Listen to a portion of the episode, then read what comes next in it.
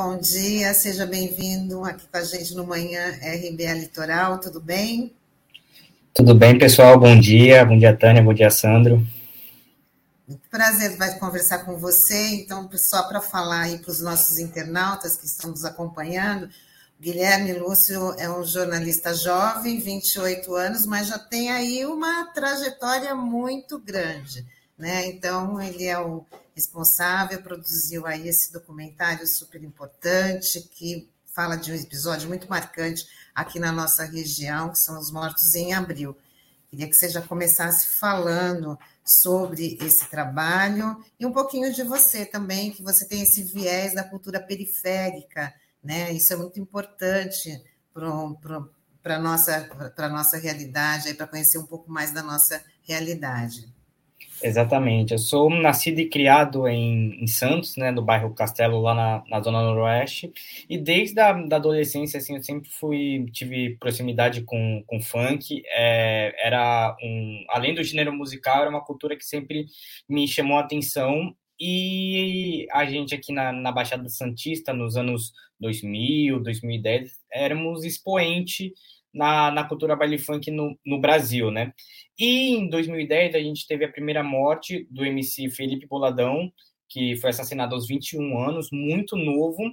E à época eu já pensava em ser jornalista e me chamou a atenção aquela a morte de um, de um expoente é, de uma vertente cultural tão forte na Baixada, é, ser assim da forma que foi, né, uma execução é, em, em, Praia Grande e a sequência de mortes, né? Tivemos quatro mortes entre 2010 e 2012, todos no mês de abril, nenhuma com solução. E esse assunto, assim, é, durante a minha, minha carreira profissional, eu sempre é, pensei muito sobre não só os motivos, né, o que causou, o que teria causado aquelas mortes, os responsáveis, mas também o impacto cultural gerado é, por aquelas mortes, né? Então a gente tinha um, um, a Baixada como um polo é, de funk. Hoje a gente conhece o, o, funk paulistano, né, o funk que invadiu a capital, que hoje é reconhecido internacionalmente, mas ele tem uma, uma história, é, um, um passado muito ligado à Baixada Santista, e, e, me chamava, sempre me chamou a atenção de como essa história ela foi, entre desconectada ali entre 2010 e 2012. Então, é, no começo do, do ano eu ainda é, trabalhava no UOL, era repórter lá, e tive a, a, oportunidade de oferecer esse projeto, esse, esse documentário, que tem a, a intenção de contar um pouco da história do, do funk na Baixada, como ele chegou aqui, né, vindo do Rio de Janeiro, que é o, que é o berço, né, até o, os entrevistados costumam dizer que se o Rio de Janeiro é o berço, a Baixada seria a segunda casa, é, então contar um pouquinho mais dessa, dessa história do funk, a relação com o rap, e como as mortes é, dos MCs, MC Felipe Boladão, MC Duda do Marapé, MC Primo e MC Careca, impactaram é, numa, numa transformação do que é o, o, o, funk na Baixada hoje. Ainda existem artistas, ainda existe uma produção cultural forte na Baixada, mas ela não se compara ao que foi nos anos 2000, nos anos 2010 ali. Guilherme, bom dia, uma satisfação estar revendo você aqui. O Guilherme, que a gente já se trombou aí algumas pautas aqui durante algumas coberturas. É, Guilherme, eu queria, antes da gente falar do documentário, eu queria que você comentasse aqui para a nossa audiência é, sobre é, essa visão da cultura periférica nas redações, da dificuldade de emplacar temas nesse sentido, por exemplo, até mesmo de fazer essa discussão na, numa redação, né? Por exemplo, você passou aqui é, redação do G1, você passou pelo UOL, e até mesmo na universidade, que assim, eu tenho uma lembrança muito comum, é, muito, muito viva, por exemplo, de um colega meu que morava na área continental, ainda mora na área continental de São Vicente, e sempre quando tem aquela questão da reunião de pauta, ele sempre trazia assuntos relacionados ali à região onde ele morava, isso de uma certa forma até era era motivo de zoação, até mesmo para os professores, e ele rebatia, falou, olha, mas as pessoas trazem pautas da ponta da praia, do Embaré, por que, que eu não posso trazer pautas do meu entorno, né? Queria que você falasse um pouco dessa dinâmica, como é que foi para você, né? Porque muita gente não sabe, né, como é o funcionamento de uma redação, como é o dia a dia. Acho que é legal você falar um pouquinho disso, dessa tua vivência né, nas redações e também na universidade. Como é que foi isso? É, assim, a universidade, começando pela universidade, por ser um ambiente acadêmico, eu acho que a troca de ideias ela fica é, muito mais nivelada, assim. Então, é um ambiente onde você tem um, um, poder de experimentação muito maior que nas redações. As redações são, são empresas, como qualquer outras, e eu acho importante também é, destacar que por conta disso, e por a gente viver numa sociedade onde a representatividade de pobres e negros ainda é sub. É, a gente tem uma subrepresentação dentro das redações, então a gente com, acaba é, reproduzindo uma visão hegemônica, sendo em Santos ou em qualquer outra, outra cidade ou qualquer outro tema. Então, você conseguir é, explicar a importância e você é, conseguir espelhar o que a sociedade é, realmente, a pluralidade da sociedade dentro das redações é, é sempre complicado, né? O, o jornalismo ele não está é, desassociado de nenhum outra, de nenhuma outra vertente da sociedade, então isso dentro das redações é algo que, que eu sempre encontrei. Mas eu acho também importante destacar que a, a, o tema diversidade, né, a pauta diversidade é algo que vem numa crescente. Então, é, eu também já, já tive boas experiências de encontrar redações diversas onde é, você conseguisse é, apresentar pautas, apresentar é, temas para reportagem que as pessoas conseguissem entender a importância daquilo, porque muitas vezes é, é, é, uma mistura de, de ignorância com falta de conhecimento mesmo, porque, por exemplo, eu sou da, falo que sou da Zona Noroeste, muita gente acha que a Zona Noroeste é um bairro dentro de, de Santos, mas não, são vários bairros, são mais de uma dezena de bairros que fica numa região da cidade. Então, é, eu tenho esse conhecimento porque eu nasci lá, porque estudei, etc. Muitas pessoas que até estão dentro de redação não têm é, a ideia, essa ideia né, constituída. Então, é, é, um processo, eu acho que a gente vem nessa evolução e, e é a, a diversidade, né, você trazer pessoas diferentes, convivências diferentes para dentro da redação, faz com que é, o, os temas, né, as abordagens feitas dentro das redações sejam mais plurais também. Então, eu acho que esse é um é processo que está em andamento. É, eu acho que o documentário até é uma prova disso. A gente vê que, que hoje as pessoas estão entendendo que existem temas que são necessários, a, a abordagem é necessária. Então, eu vejo que isso é, há, há 10 anos era é, se trabalhava de uma forma, a questão da diversidade não estava tão, tão forte, só que eu acho que hoje as redações estão entendendo essa importância. Então, é, tendo mais diversidade, tendo pessoas mais diversas, eu acho que você consegue também é, trabalhar temas mais diversos, né? A gente vai colocar aqui o, tra o trailer do, do Doc e o Rodrigo Bertolino, que está participando aqui com a gente, ele trouxe uma informação também importante, dizendo que o, foi em Santos foi sancionada a lei de autoria do vereador Chico Nogueira, que estimula a cultura periférica na cidade. Então, incentivos como esse são, são bastante importantes. Né? Eu queria que o Taigo colocasse para a gente o, o trailer do DOC, para depois eu fazer uma pergunta em cima. Baixada na minha mente vem raiz, assim, raízes, tá ligado? A Baixada é o berço. Depois do Rio, a gente entende que é quase uma extensão do Rio de Janeiro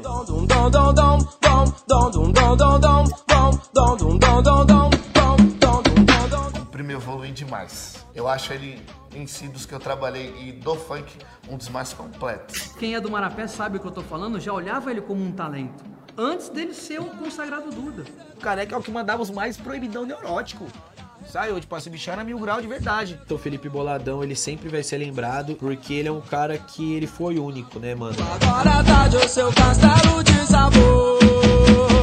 Selva de pedra e todas as mortes foram de tipo de MCs que eram ídolos, né? Que eram ícones muito, muito fortes. Felipe, o primo, o Duda, o Careca, tipo, não mataram, não mataram só os caras, mataram a geração, mano.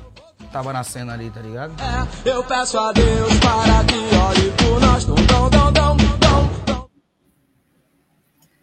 Bom, Guilherme, no início você falou, né, que a morte desses MCs foi assim a morte de uma de uma geração. dessa cultura, dessa cultura do funk. Como é que você tem acompanhado o resgate? Teve um resgate, né? Dá para dizer que dá, é, que dá para substituir, ou teve uma, outro, outros representantes dessa cultura aqui na nossa região? É, a gente vê ainda é, o, o, funk é um movimento de resistência, né? Então, é, querendo ou não, ele, ele se manteve e tem essa, essa geração que morreu ali entre 2010 e 2012, ela, digamos, é uma segunda geração do funk na Baixada Santista. Ali nos anos 90, a gente é, tivemos vários MCs de destaque também, e esses MCs, é, até por, por diversas questões tanto é, da sociedade geral de preconceito, de ter dificuldade em se manter é, através da cultura, por conta das mortes, é, isso também afastou essa galera da produção cultural, né? O, tem uma questão de medo ali também envolvida. Só que agora, até por conta do o, o funk, hoje ele vive em, em, um outro patamar, digamos assim, né? A gente vê como é, o funk hoje ele tem um respeito que antes ele não tinha, é, tanto midiático, a gente vê MCs volta e meia tão é, dando entrevistas, estão é, na TV. Então, ele, ele dá um retorno à pessoa, hoje consegue viver de arte, e esses MCs, eles tentam hoje, que ali fizeram sucesso, principalmente os que fizeram sucesso nos anos 90, tentam é, voltar a, a, a, uma ativa, tentam continuar né, esse, esse legado. Então, a gente vê hoje na, na Baixada Santista uma produção muito, é, muito sustentado por aqueles MCs que têm uma história, e a gente vê também é, novos núcleos, né? Tanto na, na própria Zona Noroeste, a gente vê produtoras tentando incentivar novos MCs, tentando dar oportunidade. É, é um mercado que tenta voltar a aquecer, só que né, é bom destacar que ele tenta voltar a aquecer porque os seus pilares é, foram assassinados. Então, mesmo tendo esse renascimento, por, por conta dessa quebra, é, é algo muito até dolorido, né? Porque você a todo momento tem que, que quebrar barreiras que já poderiam ter sido quebradas num, num passado não tão distante, né? Então, essa, essa produção existe, mas com, com várias dificuldades. É, Guilherme, é, você estava falando o teor do, desse documentário, né, desses 10 anos dessas mortes que realmente deram bastante repercussão aqui na nossa região. Eu queria que você falasse um pouco também de como é que foi esse processo de ouvir as autoridades, tanto da Polícia Civil, Ministério Público, é, enfim, eles se pronunciaram, enfim, eles deram alguma satisfação em relação às investigações sobre isso? Não, infelizmente esse é foi o, digamos, a pior parte assim do documentário, porque infelizmente a gente não teve nenhuma, é, nenhuma resposta ou nenhum tipo de de informação que não estivesse pública já, assim, é, já fosse conhecimento geral, que a gente teve é, como troca, tanto é, da, do Poder Judiciário, do, do TJ, o Ministério Público ainda nos encaminhou é, os pedidos de arquivamento de alguns dos casos, né? Então a gente teve acesso a esses pedidos que são públicos, é, e com relação à polícia militar e polícia civil também a gente não teve é, nenhuma resposta.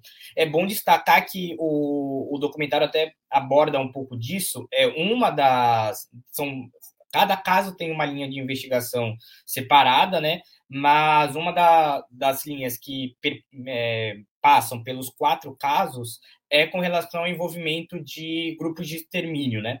E a gente até queria ouvir melhor tanto a Polícia Civil quanto a Polícia Militar para é, entender o, o, o, porquê essa linha de investigação, se chegou a algum resultado ou não, mas a gente não conseguiu. É, a gente até entrevista alguns especialistas, uma, uma criminalista, inclusive, que, da, que nos forneceu alguns dados interessantes com relação à, baixa taxa de resolução de crimes no Brasil, né? Então, é, é algo que a gente até destaca no, no documentário, que o, os quatro MCs eles não fogem é, de um padrão violento adotado pelo Estado brasileiro, que são jovens negros de periferia.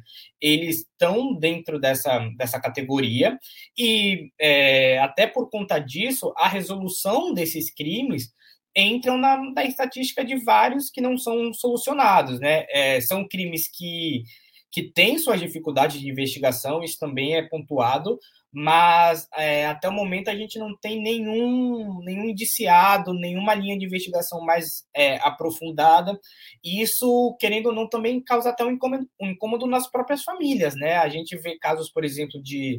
É, a gente conversou, inclusive, com a família de dois dos MCs, que, por exemplo, tem filhos que ou acompanharam o, os crimes, viram os seus familiares serem assassinados, ou nasceram já com o pai é, assassinado e não tem nenhuma resposta, não tem nenhuma indicação.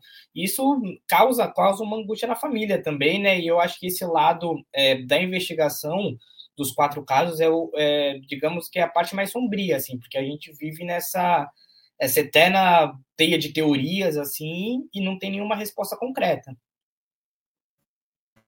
Inclusive, no, no DOC tem uma parte da filha que eu esqueci agora de a filha de qual MC, né? Inclusive ele foi assassinado na frente na frente dela, né? Isso. Junto com, com, com o irmão e ela faz um depoimento ali muito forte quando ela sente né, saudade do pai, ela ouve as músicas do pai, então isso é muito emocionante. E também tem um depoimento, acho que de um, de, de um policial que fala que ah, por conta que as letras falam contra os policiais, contra as ações dos policiais, sendo que, na verdade, só está relatando uma realidade, né? Quem são os, os alvos, né? O pessoal da periferia, os pretos, os pobres, então isso está nas estatísticas. E aí ele fala que não, que como que fala que contraria ali as ações dos, dos policiais. Então eu queria que você falasse também sobre isso, que para mim foi muito emocionante ouvir aquela menina, né, a filha de um, de um, de um dos, dos MCs, né, falando da saudade do pai e da tragédia né, que ela foi obrigada a viver. Exato, é, é a Laísa, né, que é filha do MC Primo, ela estava junto com o irmão no momento que o pai foi, foi assassinado. Ela, ela relata um pouco ali de, desse episódio, como que era a ligação dela com, com o pai. É, e essa questão das letras é algo interessante também, porque a, é, a Baixada, a grande, o grande chamariz da Baixada da época eram as letras. A Baixada era conhecida por ter letras ácidas que falavam da realidade da periferia e também falavam da violência policial, do, do crime, etc.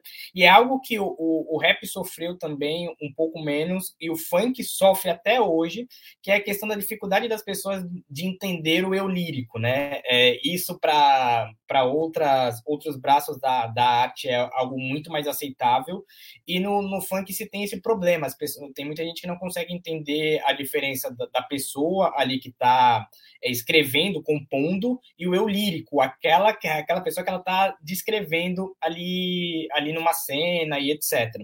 E o funk, ele teve teve esse ápice, principalmente das letras chamadas proibidonas, né, que citavam facções criminosas, citavam é, casos de assalto e de crimes de modo geral, é, ali nos anos 2000. E nessa entrevista que você cita, é, o, o, policial, é, o corregedor da polícia militar à época, cita o MC Primo, que o MC Primo é, fazia, as músicas, fazia músicas que poderiam não agradar a, a policiais militares.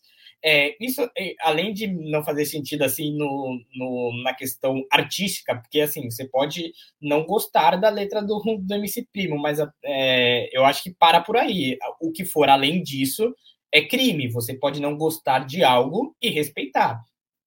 É, e isso a gente vê que, infelizmente, até hoje ainda fica muito muito estigmatizado no funk, como as pessoas é, tentam criminalizar não só a arte em si, né, mas as letras, assim, é algo que é inimaginável em qualquer outro segmento, em qualquer outra vertente, no funk vira algo até comum, assim, de como as pessoas tentam criminalizar. Por conta das mortes, até uma da, das entrevistas do documentário cita, é, essa vertente do funk proibidão foi foi se esvaziando, né? Porque, querendo ou não, se, se gera um medo, assim. Você não tem a certeza se, a, se aquela morte daquele MC que cantava aquele tipo de música foi ou não por conta da letra. Isso faz com que jovens que tinham a intenção de, de seguir aquela vertente, se espelhavam naquele MC, se transformem, né? A gente até é, o MC Hariel, que, que dá entrevista, ele é um, é um jovem MC que canta músicas conscientes, mas você vê que não é, é, algo diferente da,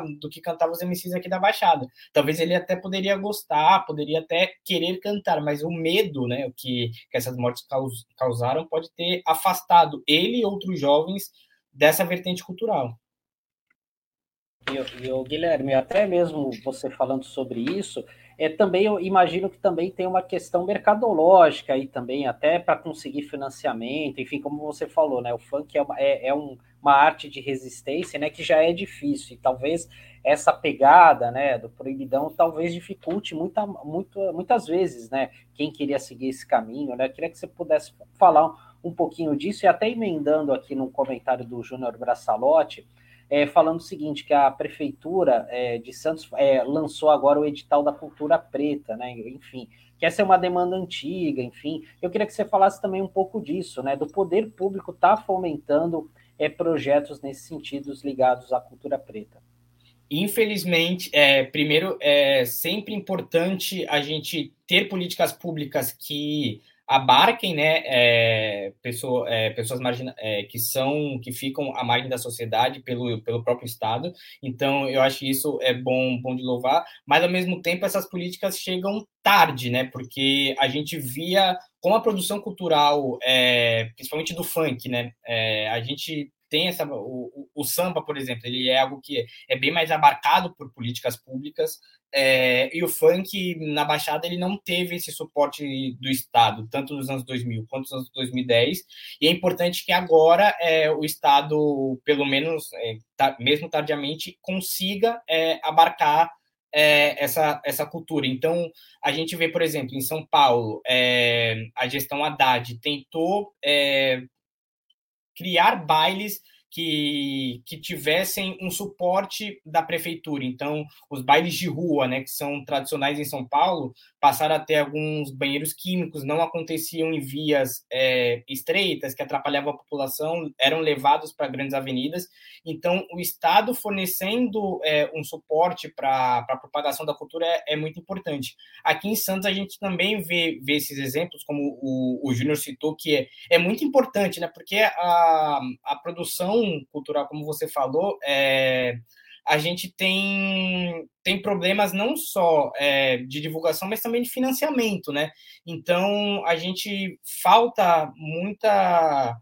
É, falta um suporte financeiro para que essas pessoas consigam é, compartilhar sua arte e também é, é, importante dizer que o funk ele tem essa, essa questão do, do fazer a, a música pensando no mercado, né? A gente tem algumas algumas músicas que são pensando de forma mercadológica, mas a gente também tem um, um nicho que é muito grande de, de pessoas que consomem funk e consomem o funk com palavrão, funk que cita é, facção criminosa, porque a pessoa está identificada com aquela realidade. É óbvio que é algo bem mais é, distante do que a gente está acostumado no dia a dia, às vezes não vai tocar numa rádio, mas vai ter é, esse público, óbvio, dentro do, dos parâmetros legais, se, seguindo é, o que a arte pode proporcionar. Eu acho importante também, é, se o mercado não vai absorver, que, a, que o Estado possa dar um suporte para que essas pessoas consigam é, consigam dar vazão à sua arte de forma tranquila, né? Porque é algo, era algo comum também nos anos 2000 e 2010 que os MCs tivessem que ter duas, três profissões além da profissão de MC, sabe? Isso eu acho que para hoje não é mais necessário. Eu acho que com uma ajuda do Estado, como é feito para outras vertentes culturais, também pode acontecer no funk. Bom, tem bastante gente acompanhando aqui a nossa nosso bate-papo aqui com o Guilherme Lúcio, com o jornalista Guilherme Lúcio, a Tina Lima falando, Guilherme, parabéns pelo trabalho incrível. É, a Ruth Munhoz dando parabéns pelo incrível documentário, que eu também achei incrível. E ela está perguntando se tem alguma novidade em algum desses casos. Infelizmente tem... não. Os quatro seguem sem nenhum culpado, nenhum indiciado, sem nenhuma linha de investigação mais clara, assim, então eles seguem na mesma. Por isso que é importante esse trabalho também, porque é uma forma de, de cobrança, né? Uma satisfação não só para os familiares, mas também para toda a sociedade. Porque é um gênero musical que ele é discriminado, porque ele realmente ele revela a realidade dessa parcela da, da, da população que, não, que acaba não tendo voz, né? A Veri Cris está dizendo parabéns, Guilherme, muito claro e didático em suas explicações se tem mais interação. O LG Rodrigues fala: casos emblemáticos que entraram, infelizmente, nas estatísticas de morte, jamais solucionadas. Lamentável. A gente lamenta também.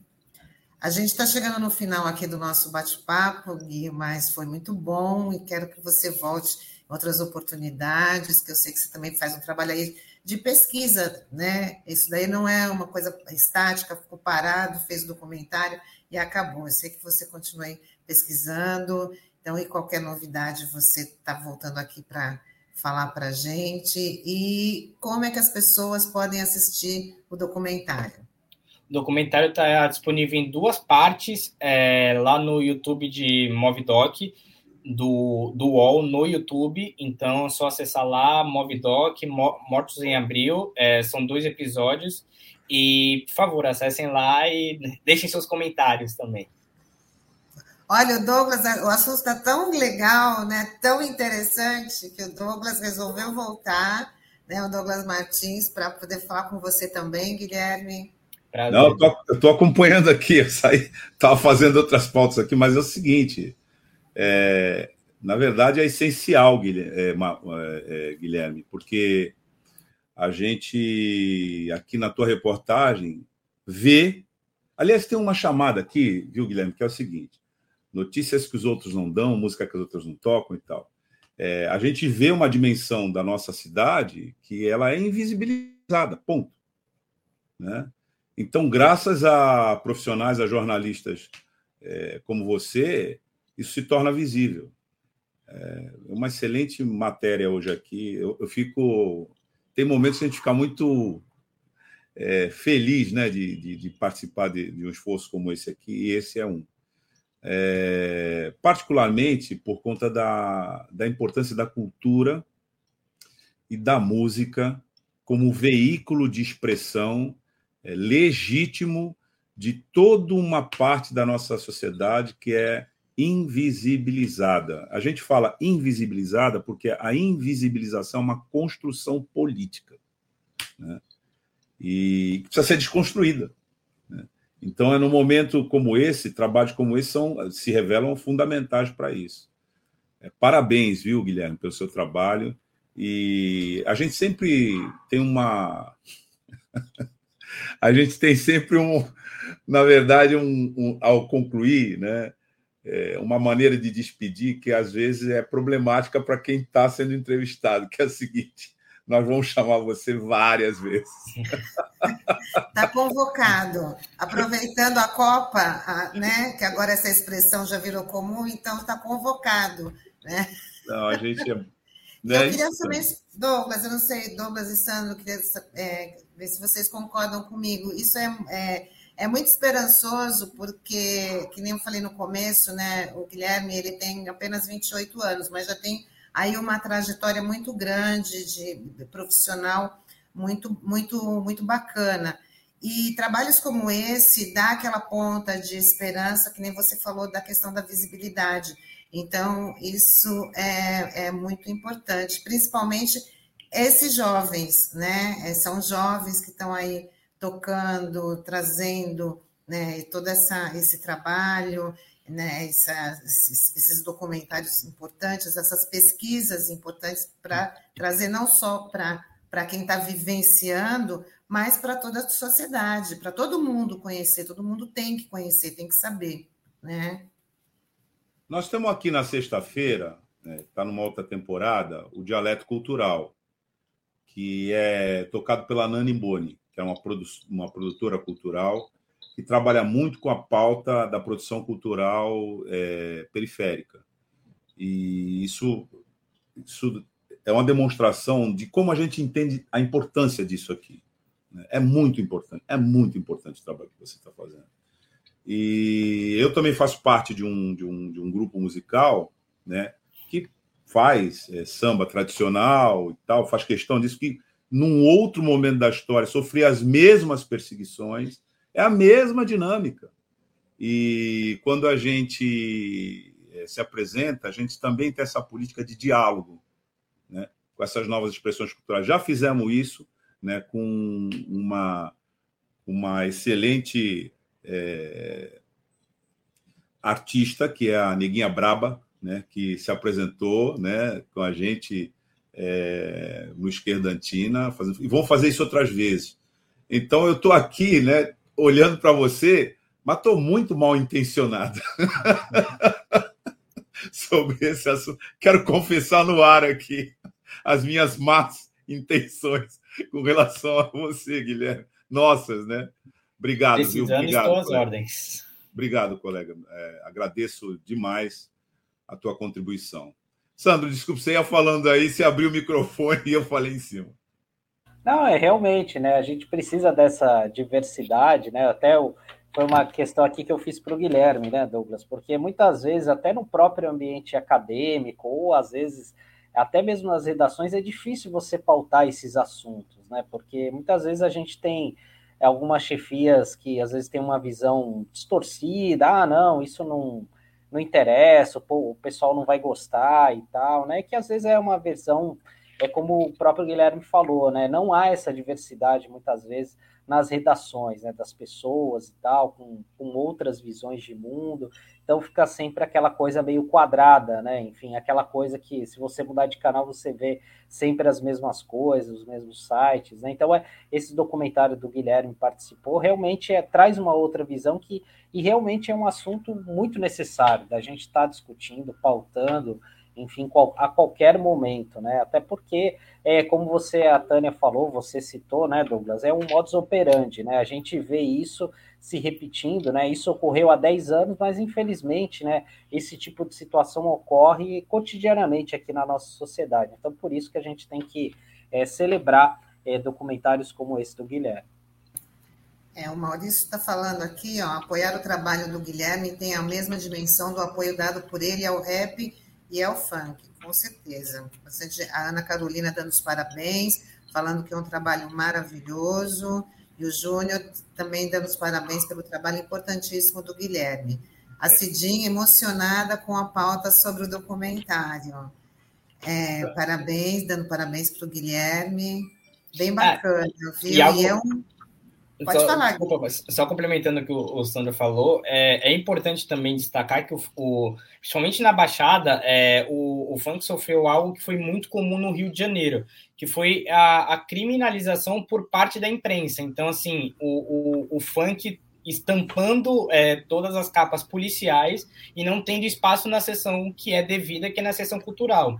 Então é algo que, é, para com o passar do tempo, eu acho que a, a, gente vai aprendendo e também é bom destacar como a imprensa reforçar esse, esse papel do funk nas capas policiais e não dar o espaço devido na, no, espaço, no espaço de cultura, faz com que a, a, a sensação coletiva seja que o funk é um, um gênero marginalizado mesmo, é um, um gênero marginal, né?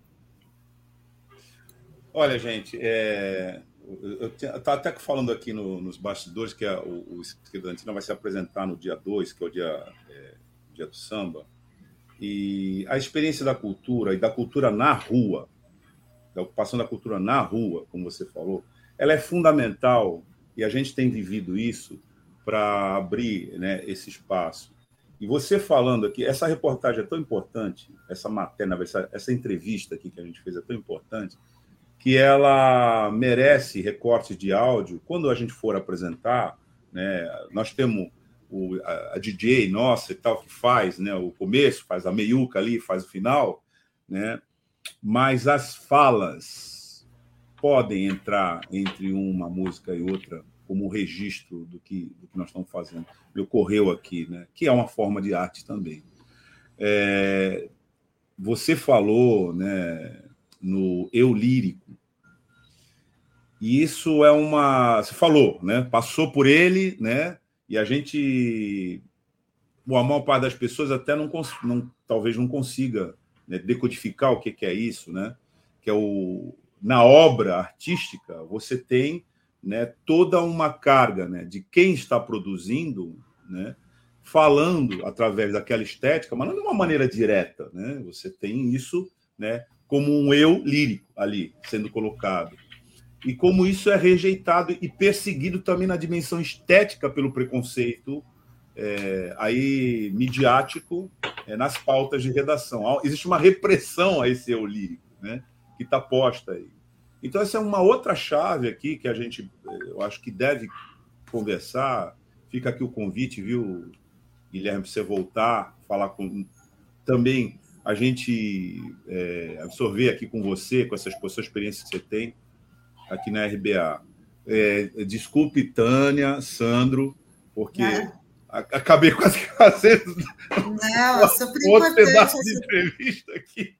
Não era a minha intenção aqui é muito importante o que Guilherme disse aqui, é muito importante essa matéria, essa entrevista de hoje aqui na RBA. Eu estou muito fiquei... agradecido, viu, Guilherme?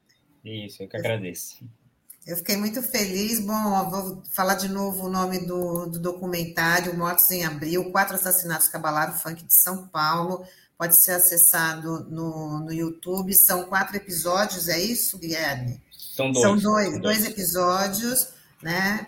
Então, tá lá para todo mundo assistir.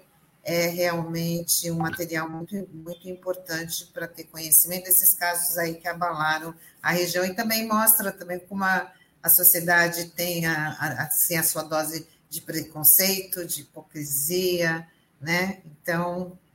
Tania, tem uma, nesse sentido aqui, tem uma pergunta do Leandro Marçal para o Guilherme, né? Que ele está dizendo se ele acha que a cobertura do funk pela imprensa melhorou, piorou, continua mesmo. Antes dele sair, eu acho que ele poderia. Pode responder aí. E dando essa resposta e se despedindo.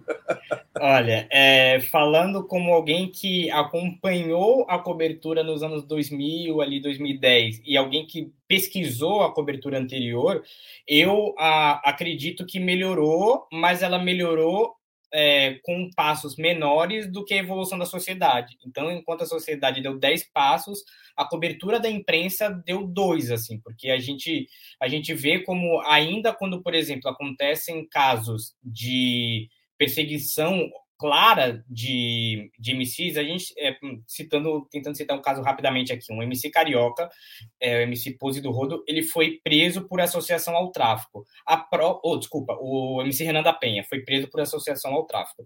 A prova que o MC Renan da, é, o DJ Renan da Penha era tinha associação ao tráfico era um vídeo onde ele cumprimentava um traficante. Isso, claramente, sabemos que não é associação ao tráfico. Você pode conhecer e cumprimentar um, um traficante.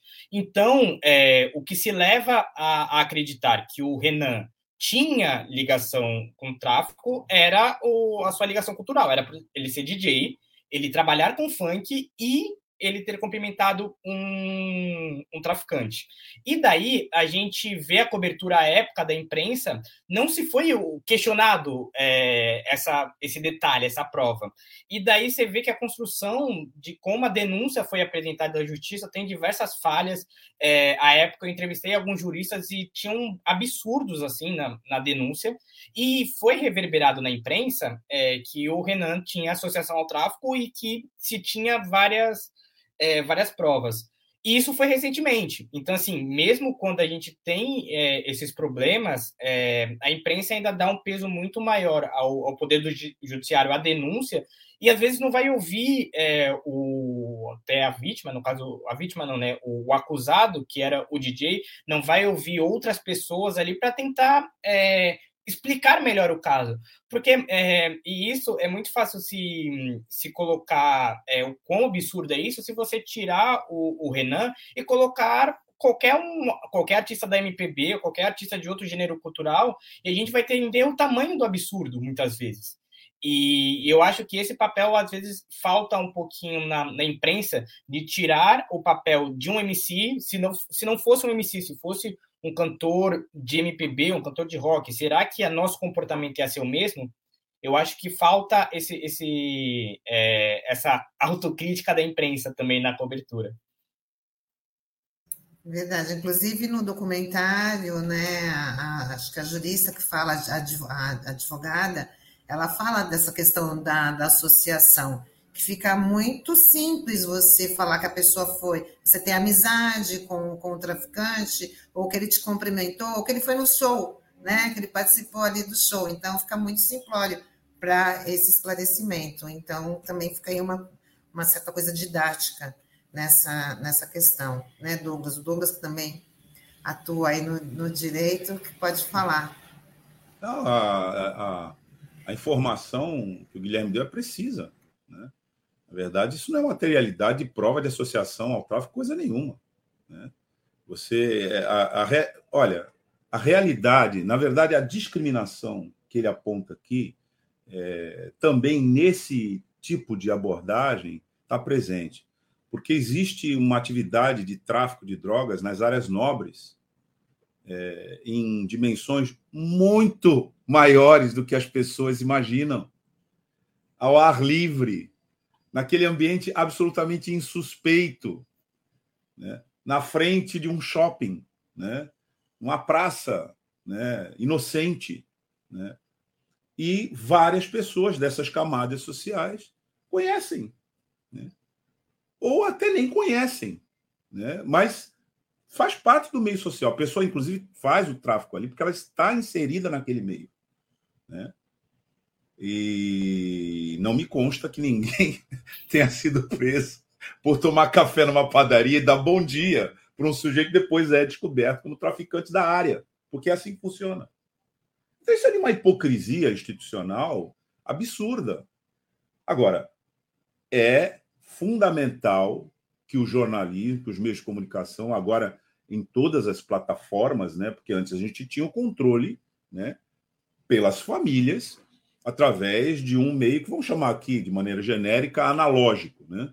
Então o cara mandava lá do Rio de Janeiro uma informação lá para Mogi Guaçu e ela era tida como verdade em conteste né, no Rio, no, Mogi Guaçu, em Paranapiacaba, enfim, né, em todos os lugares. Agora, com os veículos de comunicação que tem essa carga de interação, não que isso seja absolutamente um terreno livre de formação livre, crítica, longe disso, mas é uma outra dinâmica que permite que trabalhos como esse é, acabam, como o próprio Guilherme falou, né, é, integrando essa pauta da cobertura, influenciando, porque integra e influencia essas mídias, porque se elas não efetivamente é, incorporarem isso, elas vão se revelando também como é, biombos, em vez de veículos de informação. A gente teve, né? Nós que temos um pouco mais de estrada aqui na, na, na questão do jornalismo, né, Taninha? Aquela questão da direta já. O bicho estava pegando no país inteiro e os caras dando a cobertura do aniversário de São Paulo. E quando a direta já foi, né? É, aquele fenômeno de massa e tal, os caras dizem, não, é a comemoração do aniversário de São Paulo. Não dá mais para você fazer isso. Entendeu? É, e, e a, na minha opinião, é fundamental um o questionamento que ele fez aqui. Ué, mas se eu, se eu cumprimentar uma pessoa, sabendo ou não, né, das atividades dela, eu estou associado às atividades eventualmente criminosas que ela faz, só porque eu a cumprimentei? É óbvio, né? Mas aí, aí é que vale né, o trabalho que a gente está reportando aqui. É isso. Como dizia o mineiro, né? Hoje a gente teria é, conversa para mais de metro. A gente poderia avançar aí na hora do almoço conversando com o Guilherme tem, nós ah. estamos num looping de entrevista aqui. Dá para terminar a conversa de novo. Ah, Guilherme, outro episódio dele. Num órgão desse familiar, a gente já tinha sido tirado a tapa, chute, pontapé do estúdio. Pô, Olha que privilégio, nosso. Ó, a Ruth está colocando aqui que até é uma história interessante. Eu sei que a gente tem que, que encerrar, mas eu acho que vale muito a pena o Guilherme contar isso, que ele está dizendo, inclusive, colocar uma foto do Guilherme como se fosse o Renan da Penha, e que foi aí um grande perrengue, foi um grande caminho que você percorreu para poder fazer justiça nesse caso, o que rendeu um processo ao jornal, que publicou a foto do Guilherme. Conta aí, Gui. É, exatamente, em 2020 ou 2019, não lembro exatamente, estava é, trabalhando na, na redação do, do BuzzFeed em São Paulo à época, e recebi a informação de que um jornal de Mato Grosso é, colocou minha, minha foto numa reportagem que falava sobre a prisão do Renan da Penha, como se eu fosse o Renan da Penha. Mas ué, daí eu fui pesquisar é, e ao você digitar Renan da Penha no Google, uma das imagens é, vai aparecer minha foto, porque uma vez eu entrevistei o Renan da Penha para conduzi-la, e daí, enfim, a minha foto era assinatura da matéria, e o Google indexou essa foto, enfim. Aí a pessoa que foi escrever a matéria para o jornal pegou a minha foto e colocou lá. Isso eu já. É, claramente é racismo, e na é, a época eu, digamos, queria resolver o problema o mais rápido possível sem gerar muita dor de cabeça.